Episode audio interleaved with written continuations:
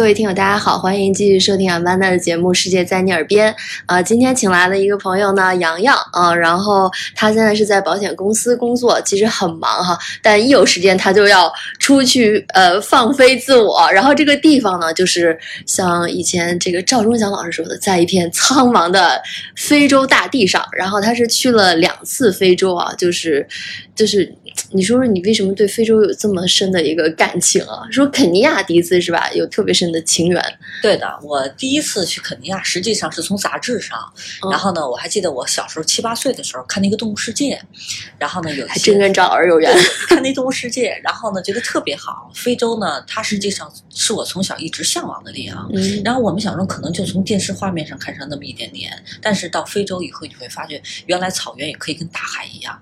哦永远看不到比尔原上，因为我们是从这个北京，然后呢，我们要转到卡塔尔，因为它没有直飞的飞机，嗯。我们从卡塔尔，然后再飞到这个内罗毕，也就是它的肯尼亚的首都，嗯，然后呢，我们要长途跋涉坐车才能到马赛马拉，嗯，就是首先要看动，肯尼亚是看动物迁徙是吧？对的首先人得先长途迁徙。嗯，那就是其实先问两个，就是去非洲呃比较好奇的问题。第一个就是，据说去非洲要打很多针，对的，对呃的。，你你能大概说一下，你这挨了多少针才能去呃实现梦想？其实也没有，说是因为在肯尼亚，它有一个黄皮书，这个黄皮书嗯呢是在北京的马甸儿那儿有一个专门的是出国人员的一个打针的地方，去，因为它是埃博拉。这个疫苗，那么这个疫苗呢，其实没多少钱，包括他会给你体检。那么这个打完疫苗以后呢，他会给你一个长效的驱驱蚊的一个呃这个这个药膏，特别好用。嗯长效是二十四个小时，你抹上什么无色无味儿，而且特别润皮肤。就是防止在那儿一切蚊虫叮咬。都哦完全都，他会给你开两支，特别好。然后可能一共加一块儿，我记得很便宜，嗯加一块儿体检，加上打那个疫苗，就打一针，就打一针，然后嗯差不多是三四百块钱。这个小黄本儿是十年有效的，嗯嗯，打一次，然后呢，就是基本上十年就上百个国家都可以去。嗯十年就就闯遍非洲大陆了啊。对，啊，我觉得这个可能就稍微能给一些就是有点担心的听友一个一个交个底哈，是吧？因为听说那边就怕被这个咬，被那个咬，没有不会，反正到那边长长衣长裤就可以了。嗯，好，这是一个攻略哈。然后还有就是因为你去了，主要是去看动物，对不对？对的，嗯，看动物，其实我之前看洋洋在他的朋友圈发了一个视频哈，我这是憋了一年都没问啊，就是他去摸了这个豹子啊，俗说这个老虎屁股摸不得，这个非洲豹子的这个尾巴就能摸吗？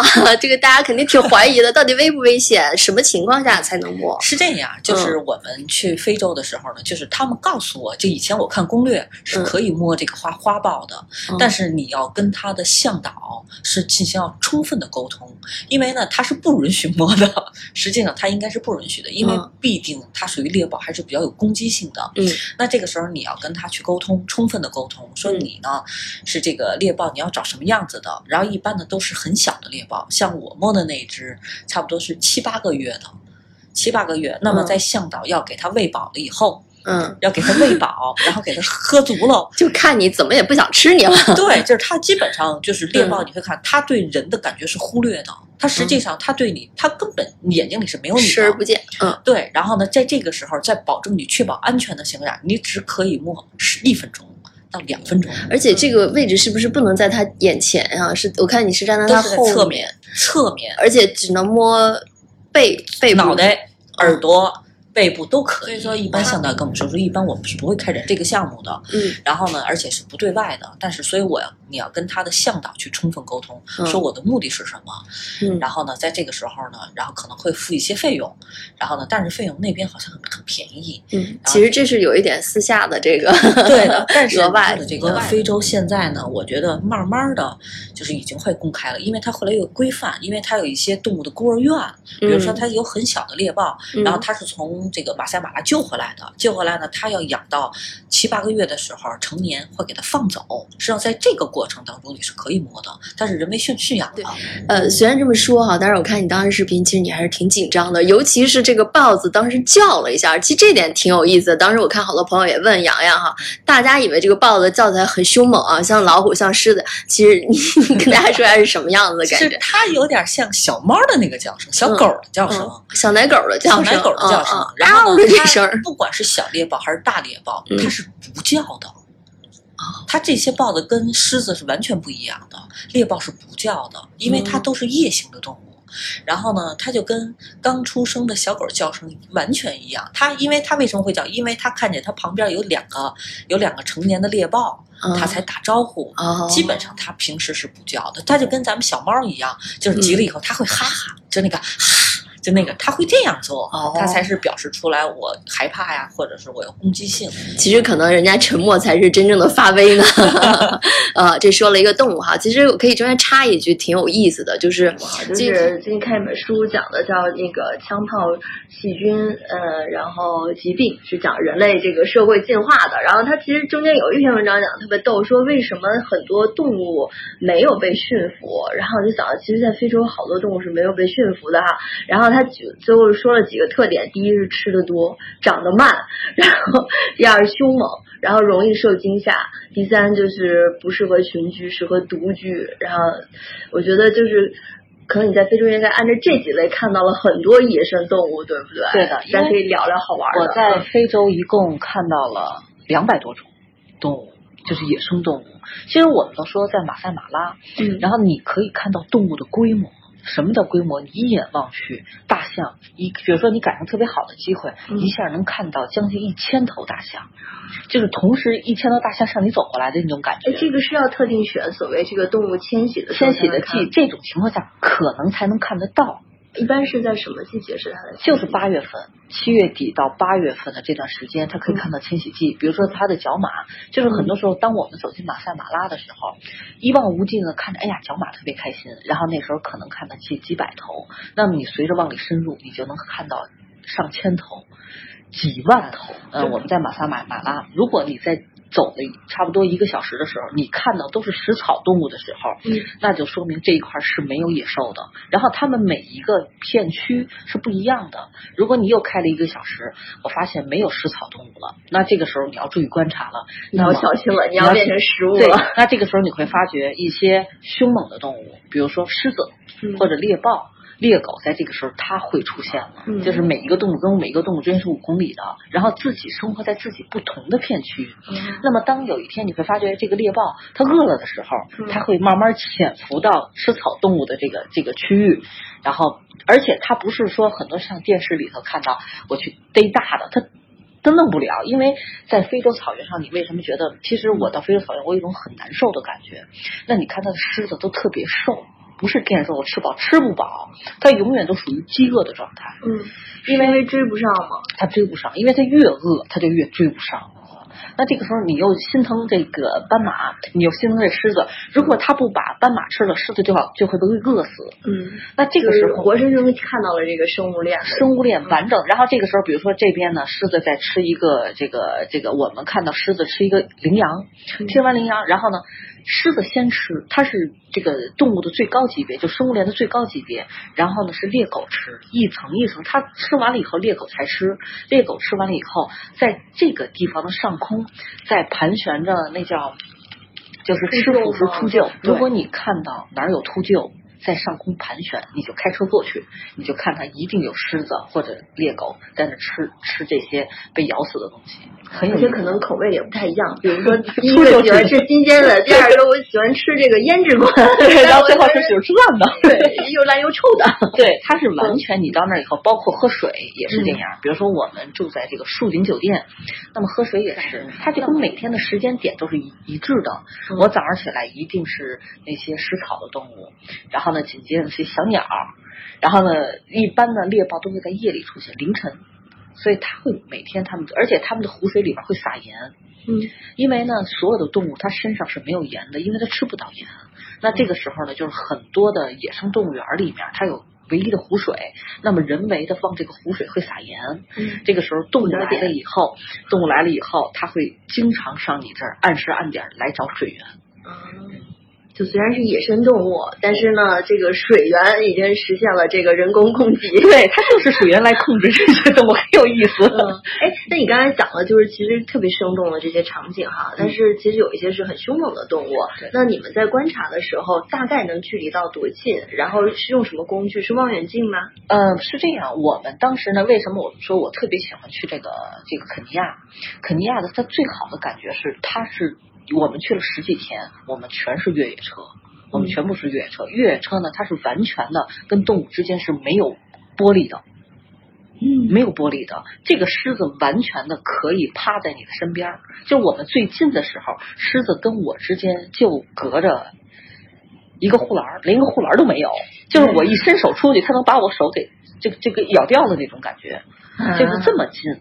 就是比如说像狮群，那么它一般离你吧，呃，差不多有那么一二一一二十米，也就这样。最近的，如果这狮子，因为在马赛马拉哈，马赛马拉公园是人家动物的家，你人类是入侵者。嗯，人家对人，因为在马赛马拉，他对动物的保护非常非常好。嗯，然后呢，你会感觉到你去进入人家的家，那人家家人家无所就是无所谓的。然后对于你来说，他觉得好像我就该怎么溜达我的，你得躲着我。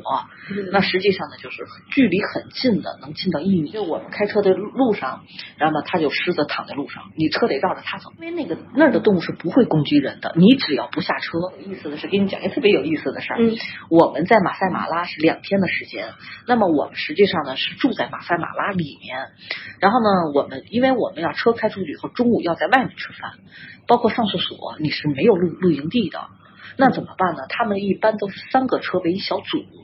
然后呢，我们吃饭的时候就是这个三个车就围着人，人要下车才能吃饭，然后他就给你做一个早早包围圈儿包围圈儿，对，然后它的门是打开的，当这个时候，这个如果有这个动物攻击过来，是让你迅速上车。狮子的那个就是休息的那个地方，跟我们就两公里，什么隔这护护栏啊，什么什么都没有。这实际上我老觉得我坐在那儿吃东西，就跟跟狮子在一起吃东西那种感觉是一样的。与狮子共进午餐，对的，非常有意思。我觉得那是不是一开始至少自己得做一个心理建设，就是说别人告诉你狮子不吃你，你心里就得说我知道狮子不想吃我。他就是第一点就是一定要听话。一定要听话，实际上你要听向导的话是很安全的。告诉你不让下车，就一定不要下，不要认为这块我看不到狮子就可以下车，不要这样，因为你不知道狮子就在哪儿。可不嘛，就跟咱以前北京野生动物园那不听话的，就是一在马赛马拉，一定是因为它狮子把你咬死了，是没有人管的。对吧？不赔偿任何，因为他告诉你要听话。但是，一般包括上厕所也是，上厕所因为你只能在露天上，然后呢，他的向导呢，他会看着说这个只能在这个范围之内，一个小树坑就在那儿上，男的跟男的在这坑，女的在那坑，很有意思。包括他们的向导的这个车上都会有这种麻麻醉枪啊，一旦有攻击，立马就是扫射，对打的。对，所以说听话的话，在马赛马拉你是很舒服的。嗯，有没有很萌、很可爱的动物？有啊，嗯追着鸵鸵鸟跑呀。它是这样，鸵鸟分三种，嗯一种呢是这个大鸵鸟，两米以上，就叫津巴布韦的鸵鸟，是非常大的；还有一种叫南非鸵鸟，是小鸵鸟，也得一米七五的个儿。嗯然后还有一种呢，就是肯尼亚的鸵鸟，肯尼亚鸵鸟一米八五，就是它的分大小不一样嗯，它们的跑起速度基本上在六十迈左右。嗯六十迈，那你开车在肯尼亚你是要追它的。嗯我们经常说，鸵鸟跑起来速度非常快，你要开着车，你要拿着你的这个这个这个照相机要拍它的时候，那你的车要跟着它跑，哎，可有意思了。或者一些小斑马，嗯然后呢，就是车过来，他们自己也特别开心，然后它跟着你的车跑，嗯，哎，也很有意思，感觉比赛呢是吗？真的是比赛似的。对对对对就其实你刚才讲的都是可爱的动物哈，还有一个就是大家以为没有什么杀伤性，然后以为不会发威的动物，结果还是还是你们这次亲历看到或者是听到了一些挺震撼的事儿，这次我河马我们？去这个肯尼亚的时候，我们专门看河马那个公园儿。当天的我们是当天下午去的，当天的早晨就咬伤了一个台湾人，一个咬死了一个，把脚给咬掉了的。其实实际上，河马呢，它是一个很凶猛的动物，它比犀牛要凶猛。我们大家老说说犀牛是一个很凶猛的哈，嗯犀牛是非常温柔的，但是河马不是，河马非常的凶残。所以那个犀牛角是白长了。嗯嗯，真是犀牛角。我们老说那那个那个，尤其看好多动画片，小鸟在犀牛的屁股上哈，嗯那个特别好玩。其实犀牛是特别温柔，河马不是。哦河马大家不知道，以为它潜在水里面就露出那么一个憨憨的大嘴和小耳朵哈，嗯特别我也特别喜欢。但是后来发现，嗯然后呢，河马呢，它在进水以后，它的游动速度你可以看得出来有多快。因为当时他们的向导所有的人都说说你要在船上。然后你不要下去，有你不要听话下去的结又有果不听话。嗯他为了拍河马，你下河里拍拍河马，你这不是自己跟自己生命开玩笑吗？然后呢，这个时候河马，因为它旁边有小河马，它会认为你人类要攻击我的小河马，啊，所以他以最快的速度去攻击人。河马只要是你不招它，嗯只要你不招它，远远的差不多，但是河马看不了那么近，因为河马简直是太凶猛了。然后呢，我们那个船是电的那个船嗯，然后很静，然后从河马差不多离二十多米的地方，从它身边过去的时候，我们能看到河马的脾气。然后它本来是挺舒服的，一下进水里头就要追我们那个船。然后呢，当时呢，我们这个向导就是那个开船的那个，就加足马力就跑，就是它河马它很，因为它它在水里可能都能把你的船顶翻，对不对？它是一咬你的船就两半儿了，哦，就是很可怕的。所以说，一般看河马以前不觉得，觉得觉得河马我是不是可以摸摸它？不是，就一定要离它特别远。就比鳄鱼还可怕。对，因为它那个嘴，鳄鱼好歹它那个它不至于把你吞了，但是河马一下你就折了它的。河马是我见过最凶残的一个动物。天呐！所以大家一定要这个改变自己的印印象啊，它不是又萌又蠢，呆呆的停在水里面，它是一个很灵敏的动物，对又灵敏，然后水里的这个超级大金刚。对，哎，说完这个，咱们稍微舒缓一点啊，就是因为你刚才也讲到了，就是其实除了看动物之外，它配套的像住的酒店，跟平时我们的这种。特点也不一样哈，不是说在说你的床多软多舒服，它更多的是其实是跟环境的一种特别有机的结合，对是吧我？们当时在肯尼亚哈、基本上一天换一个酒店，一天换一个酒店，是因为行程的原因吗？还是就是特别有特色，必须要去跟？行程。嗯因为它是这样，它在肯尼亚一共有七个国家动物园儿，但是你十天的时间呢，最多也就逛到四个到五个。然后呢，而且它的这个酒店呢是非常紧张的，它的酒店基本上就是你看上酒店只能住二三十个人，就是它嗯根本就没有。包括我们在马赛马拉啊，我们在马赛马拉住了一宿，他在马赛马拉呢，他那个就是一个小房子一个小房子独立的，然后他就在公园里面，他没有像你所谓的铁丝网跟你的猛兽就是拦起来没有。然后呢他，就是在公园里建起来那些小的像服务区似的那样的东西。嗯在肯尼亚呢，我经常跟愿意去的人，你要跟他说，你要做好了这种不像你想象中住星级酒店的那种感觉。啊哈那么他每天都会断水断电，他每天晚上十点钟到第二天早上起来六点钟是不供应电的，嗯也不供应水。然后呢，他是这样，他那个酒店的晚上会有狒狒敲你的门，狒就是狒就是成年的狒狒，哦不是说你们看的小狒狒，不是。他每天晚上，你在这睡觉，人家向导就说晚上谁敲门你都不要开，都不是人。对他都就是晚上出来，我们那儿基本上晚上出来是不会有人出来的，晚上基本上就让你们关起门来睡觉，然后呢就不要再动了。然后呢，就是因为大家白天一天追逐动物很很辛苦，晚上该睡谁敲门都不要开。嗯 然后因为你外面有猴子，然后呢有这个小猴子，然后有狒狒，最多的是狒狒，狒狒是可以进入你的屋抢你的东西，然后抱你的小孩儿，抱小孩儿，天呐，就是他什么都不会。狒狒妈妈，对，然后呢，这个时候呢，你看你的房顶子上，你旁边的树，擦擦擦擦擦擦，敲你的窗户，很有意思。哦，哎，那那个窗户会有特殊的防范措施吗？因为万一嗯晚上忘了关窗户怎么办？没有，就是它的窗户是不能开的，它窗户哦是封死的。哎，那就是比如现在特流行网上，比如说抖音或者 ins 上面啊，就是那种特美的酒店，长颈鹿进来在你床边，然后能跟长颈鹿一块儿吃早餐，那那那个是特殊的那是是吧？特殊的餐厅，哦但是晚上睡觉的一定是窗户是封死的。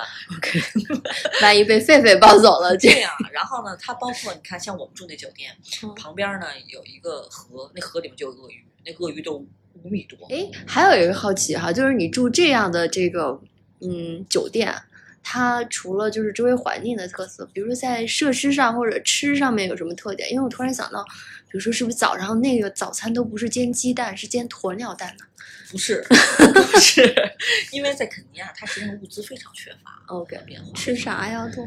西式早餐就是那个样子的，比如说沙拉呀，但是它的种类很少，它可能就那么十几种，嗯然后呢，全是没有任何的，就火腿啊，就跟火腿啊、面包啊、蔬菜啊，火腿啊、面包啊、蔬菜，但是他们特别好吃的是它的西红柿黄瓜，嗯，特别好吃新，鲜是吧？特别新鲜，特别有西红柿的那个味道。然后呢，特别酸，然后呢，它的黄瓜特别甜，它的生菜也是甜的。嗯，我觉得可能因为它日照比较多哈、所以这个糖分比较，高。然后呢，那就是只说了吃之外，因为你看刚才你讲的挺辛苦的，就是是追着这个动物跑，在几个大的那个野生动物公园之间。然后我之前看你的这个，呃，发朋友圈哈，也是就是 感觉说这个路况也不怎么太。糟糕了。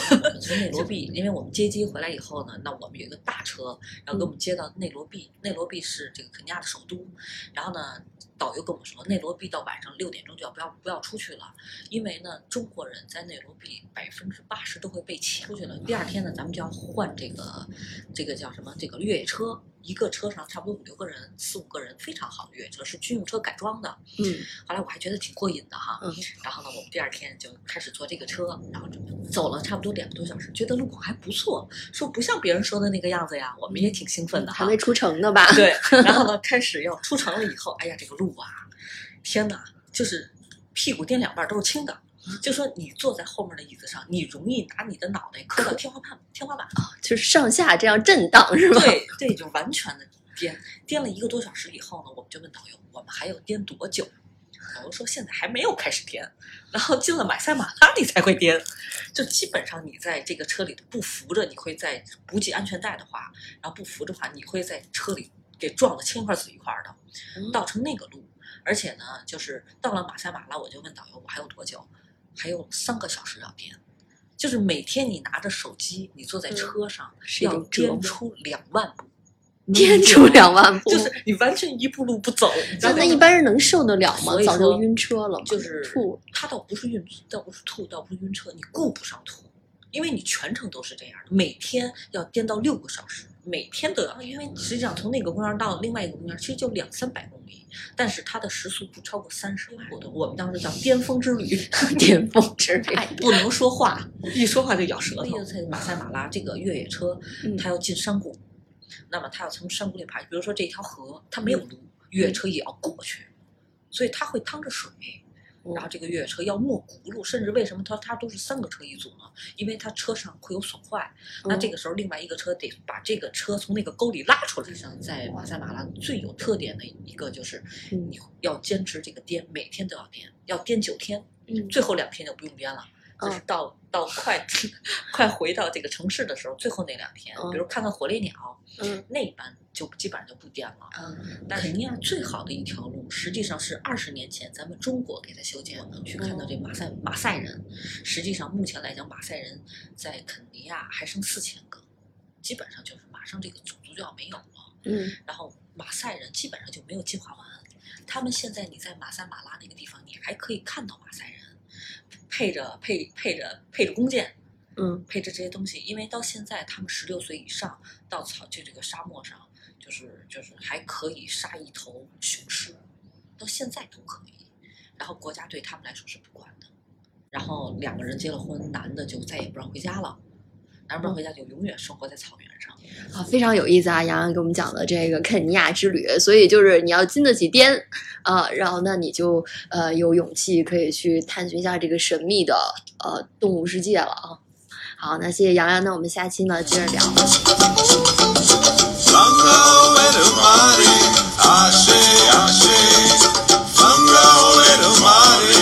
Ashe ashe. Ashe, Ashe.